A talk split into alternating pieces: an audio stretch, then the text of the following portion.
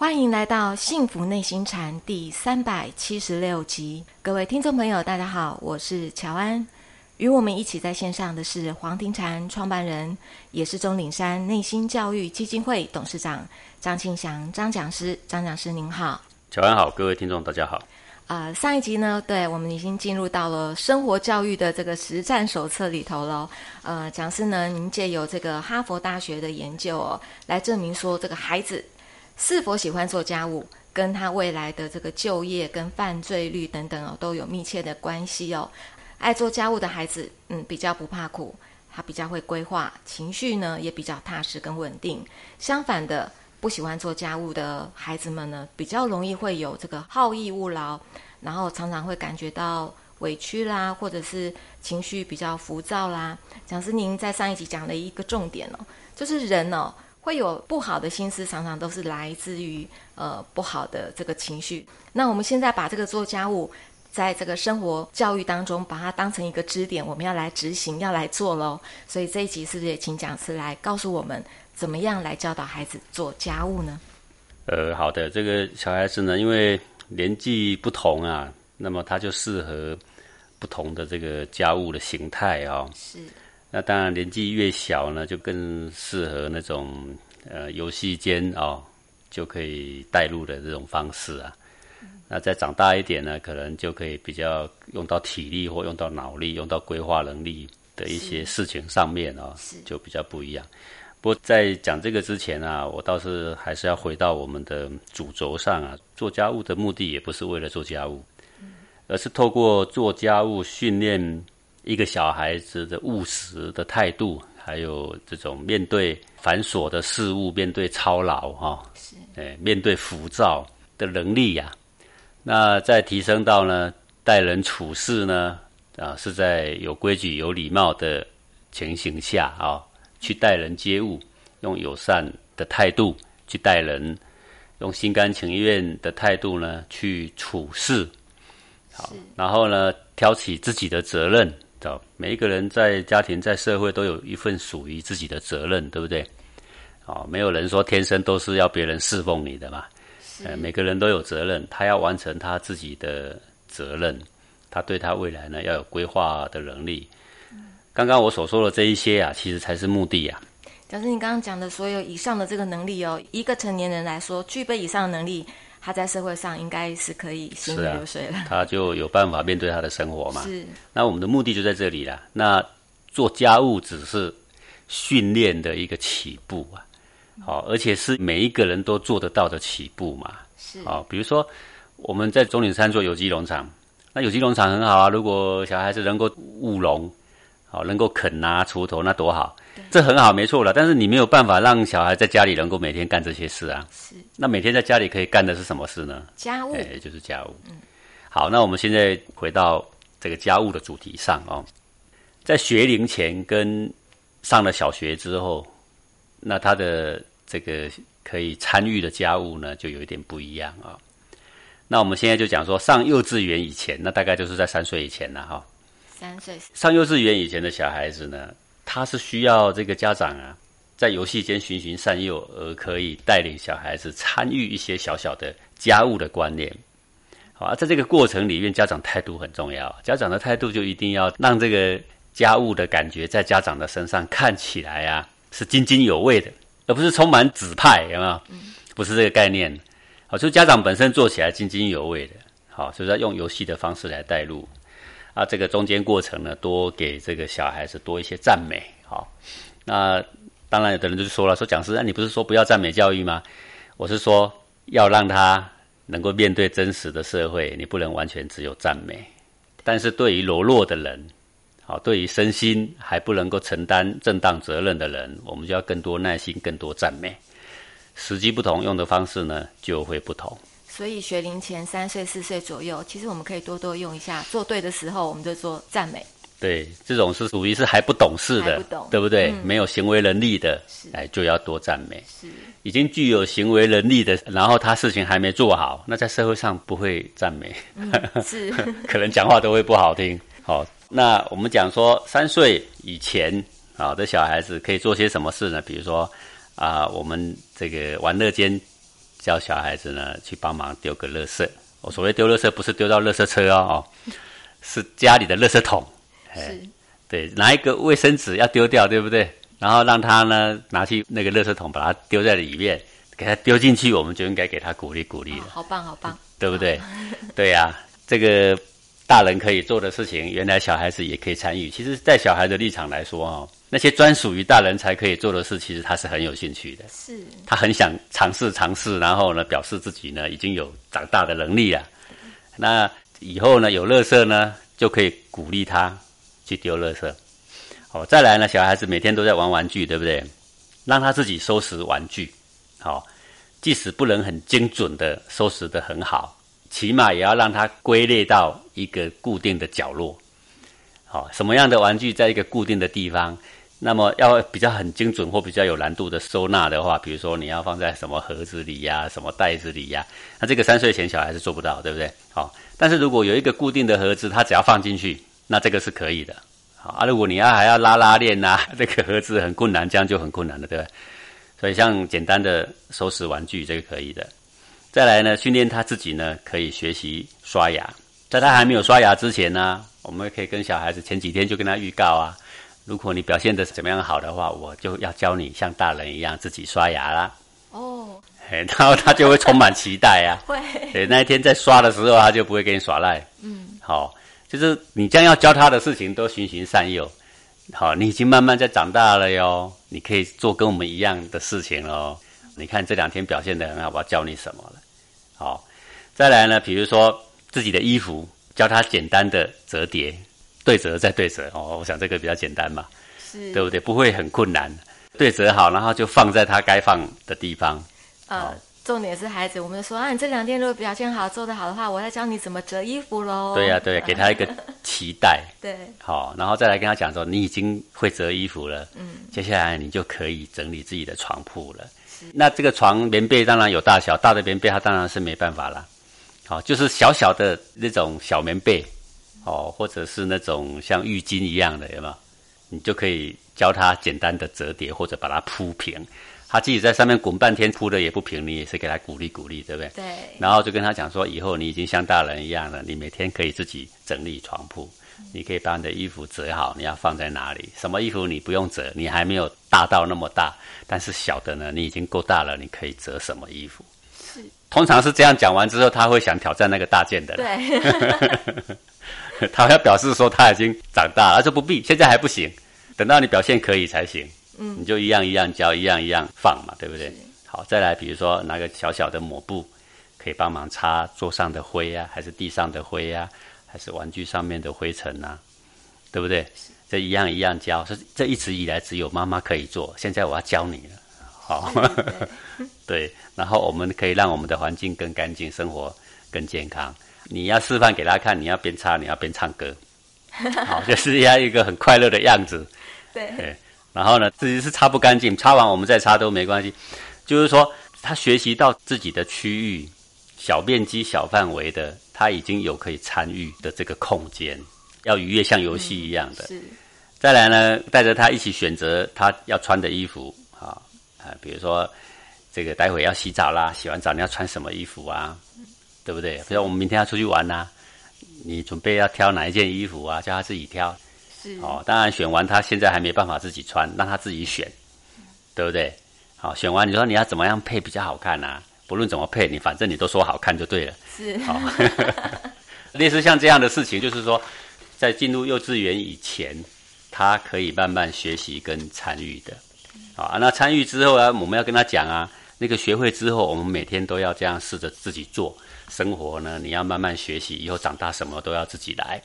而且你不是自己来而已，以后你还要带领很多人能够有独立生活能力，对不对？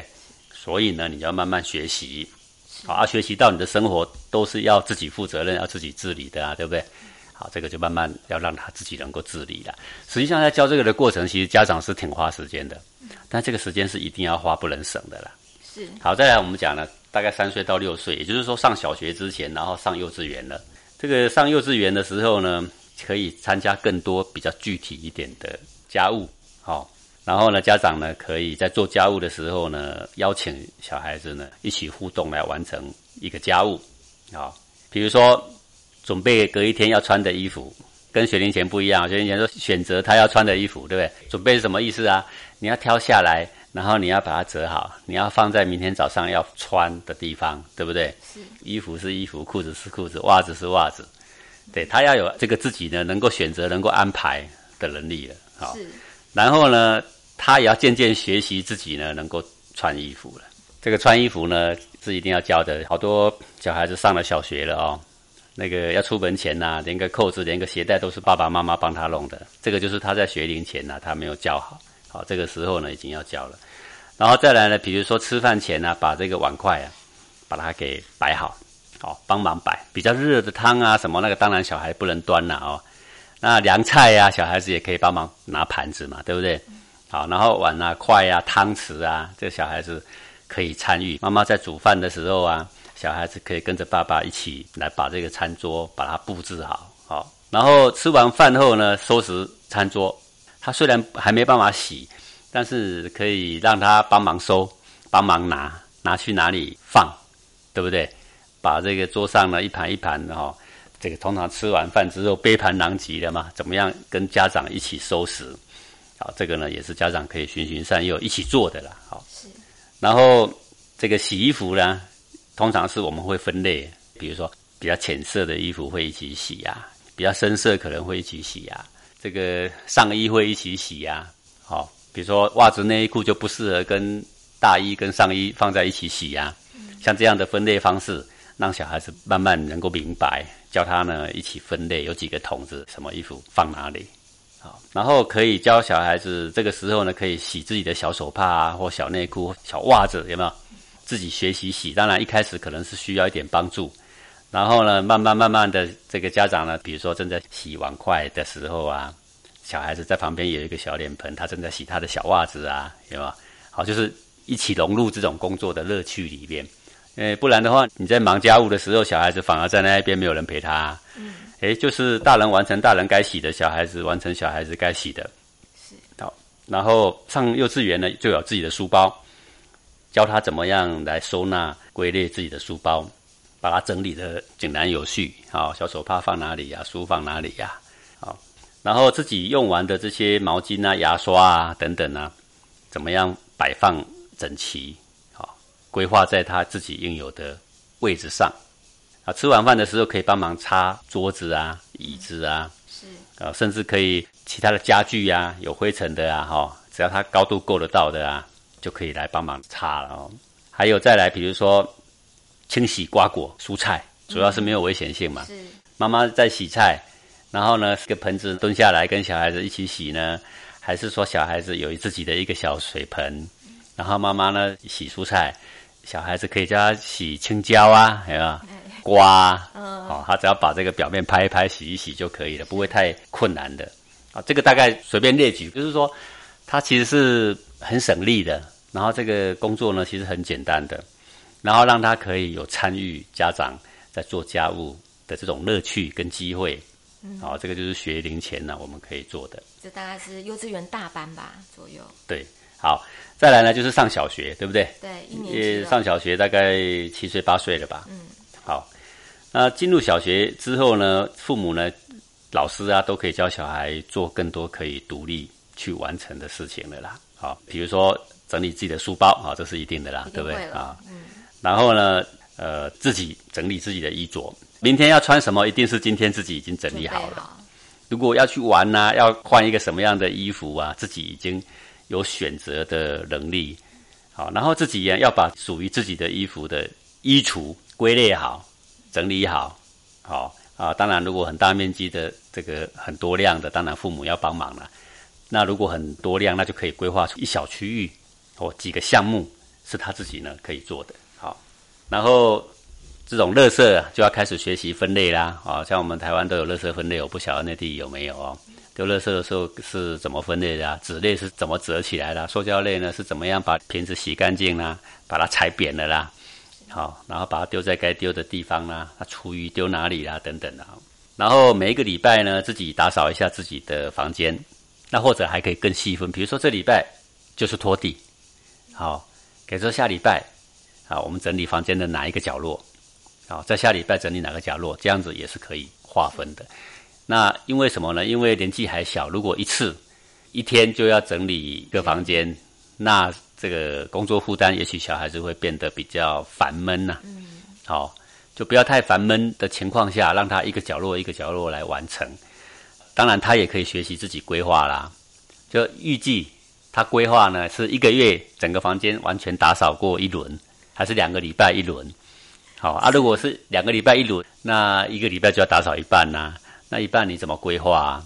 然后吃完饭后呢，可以收拾碗筷。好，学龄前还没办法说像小学一样了，父母可以拿一双筷子给他，他拿回水槽。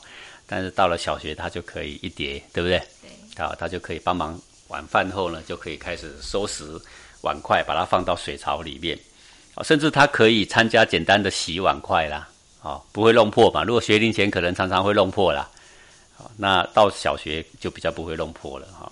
好，然后餐桌上应该要怎么样摆设嘛？好，然后椅子怎么归位啊？等等这些好，然后要把这个衣服啊，整个放到衣柜里面摆放整齐。像这些呢，都是小孩子，他差不多在一年级的时候啊，嗯，他可以参与的一些事情是好。呃，因为我手边有一份资料呢，这一份资料就是他把一二三年级可以做的事情呢写的大致上已经很完备了，我就照着这个上面呢来说明给各位听啊。然后二年级的时候大概是八九岁嘛，是这个二年级可以做的事情啊，比如说他可以教小孩使用一些简单的器具啊，比如说简单的电器呀，但是这个一定要在家长的注视下注意使用安全哈。那像是保温瓶怎么使用啊？对不对？哎，这些都可以啦。好，再来呢，这个上学前呢，书包整理好，衣服什么都穿好了，对不对？对。对，这个是到了二年级一定都要有这个能力了啦。好，然后煮饭的时候啊，家长就循循善诱啊，让小孩子已经可以参与了啦。好，就是这个米在哪里呀？要多少米呀？怎么洗呀？然后锅里多少水，锅外多少水啊？最后要教他按下这个开关的啊。他可以参加煮一个饭，嗯，炒菜可能还不行了啊。那是这种简单的动作，这个呢可以开始教了。那到二年级呢，也可以开始洗碗了，应该不会把这个碗盘给弄破了。好啊，譬如说吸尘器没有危险性的嘛啊，这个呢也可以开始教他使用了，从他的房间开始负责起了。那把自己的房间呢稍微的收拾，哦，他的规划能力应该都要比一年级更要强了。再来呢，可以在父母的指导下来完成一个比较简单的早餐，比如说烤烤面包啦，烤面包，看是用烤面包机怎么使用，对不对？大概呃要多久？哦，还是家里如果有微波炉的。这个正确使用才不会发生危险呐，这个要教嘛哦。是。像你这个金属的器具不能跑到微波炉里面去呀，啊，使用微波炉可能进去微波之前要有一点水啦，啊，等等之类啊，这个呢都可以开始教了。那我想我们是很少用微波炉了，微波炉怎么样对人体有害呀？什么时候可以用，什么时候应该远离呀？是不是应该要教给这个小孩子？要。哎。对，那还是做一个简单的三明治啊。虽然他没有直接参与烹调，你可以教他怎么切，怎么把吐司切成三角形，里面包些什么东西，切个小黄瓜，对不对？是。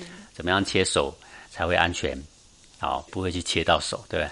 就是现在呢，就是已经可以教了啊。是。好，再讲，譬如说三年级，那就差不多九岁十岁了，对不对？嗯。好，九岁十岁呢，这个可以跟父母参与一些家庭的讨论。制定一些家庭的一些计划，好，在这个时候可以让小孩参与了，把他当一个小大人，问问他的意见。如果意见说的不错，说那我们就照您的意见，对不对？哦，那小孩子一定会很高兴啊。是，对呀。好，有的时候我们就说他的意见好，有的时候我们说，嗯，这个还可以修正，不如我们改成怎么样，是不是会好一点？就跟他讨论的方式，其实他还是会照你的嘛。是是。哦，啊，如果小孩子的意见不错，我说，哎，这一次你的意见不错。这次就照你的意见实施完呢，还要再给他奖励奖励，好，但并不是表示说我们每一次都要照他的意见哦。各位，尊重小孩意见不是每次都要照他意见做哦。这个时候既然是邀请他来讨论了，就是要让他学习说好的我们会赞同，不好的我们会否决的。是的。哎，这个时候呢已经慢慢十岁了，有一点知识已经正在长进了，对不对？你就不要把他当做那种自认完全没有行为能力的小孩了，啊，不需要这么看待他了。对就对，错就错，这个时候要给他有一点明白是非的概念啊。好，比如说这个礼拜六、礼拜天休息了吗？邀请小孩子一起来制定一下下午我们准备要吃什么啊？待会你定好了就要去买菜了啊。去买菜的时候，我们就可以让小孩子拿着钱，哦，到这个市场里面呢，在我们的注视下去完成这个任务啦。然后菜单呢可以讨论啊，你喜欢吃什么菜？哎，让他自己点嘛。点完了，然后呢？妈妈要做，但是呢，小孩子可以帮忙参与，可以去买，对不对？好，把它写成采购的清单，然后到菜市场呢，去把这个采买这个事情把它给完成。或者是父母想要出游，我们可以邀请小孩一起拟定一个旅行的计划。哦，那这个就相当有趣啦，对不对？然后你问小孩你想去哪里，我们就不要马上要要答案了，你做做功课，然后你上网查一查，看看你想去哪里，然后我们来拟定一个。可行的计划，这个计划呢，预计呢，经费大概是多少？哦，各位，这个跟小孩子出去玩哦，你一定要很踏实啊！你千万不要跟小孩出去，每一次都是五星级的饭店呐，最豪华的酒店呐，坐最好的游轮呐，千万不要这么做。再富都要穷孩子哦，各位要记得这个事情哦。嗯，你要带他玩的是大自然，好，而不是很花钱、很奢华的地方，都不是。你可以跟小孩子带着一个野炊。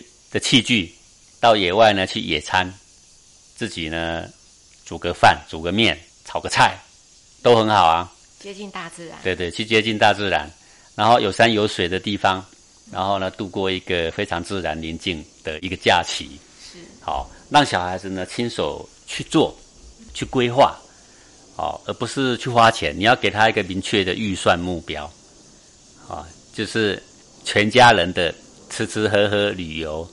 大概多少？然后我们给他一个行程的目标，一百公里以内还是两百公里以内啊？是啊，等等的，让他去学习规划。然后呢，我们跟他呢一起讨论，好，然后自己的衣服自己叠，自己的衣橱呢自己整理，自己的床铺呢自己整理，这些都已经会了，这前面都已经教过了，是，对不对？好，然后自己的卧室呢要收拾的。虽然不是说聪明机警，但是大致上呢乱中有序，对不对？哈，呃，有重点的部分呢要交代好，因为他的能力还是有限的，只有九岁十岁嘛，啊，还不能要求太多。然后可能可以把地板的责任交给他，看是要拖呢，还是要擦，还是要吸尘器，对不对？好，已经有一部分的责任呢，已经是完全交代给他。然后当家里有需要要扫除的时候呢，这个小孩子都可以帮忙了。啊，他负责吸尘器，还是负责擦一个窗户？哦，还是负责扫阳台？啊，就是要开始来分配了。呃，我们时间的关系呢，就大概说这样。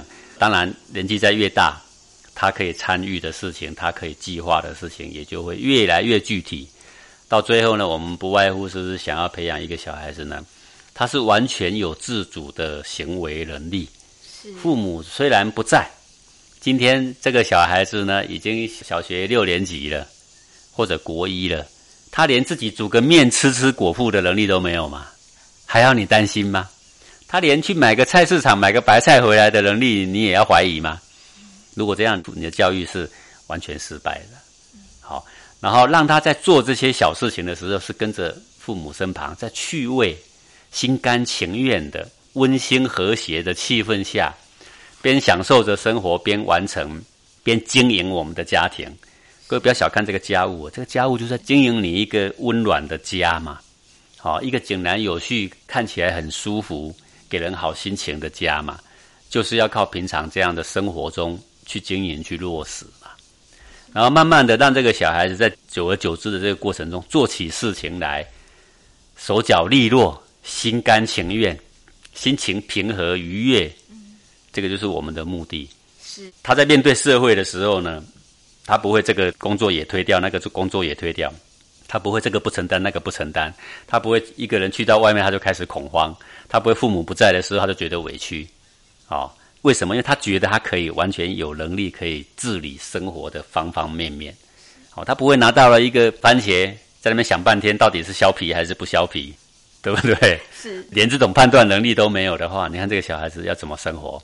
再回到我们前面讲的主轴，家事是必备的，但是真正的目的呢，我们是要培养他的生活能力，他待人处事的态度、礼貌，哦，他自己独立生活的一种责任感，他对人的一种善意，培养他规划的能力。是，所以能够做家事的小孩呀。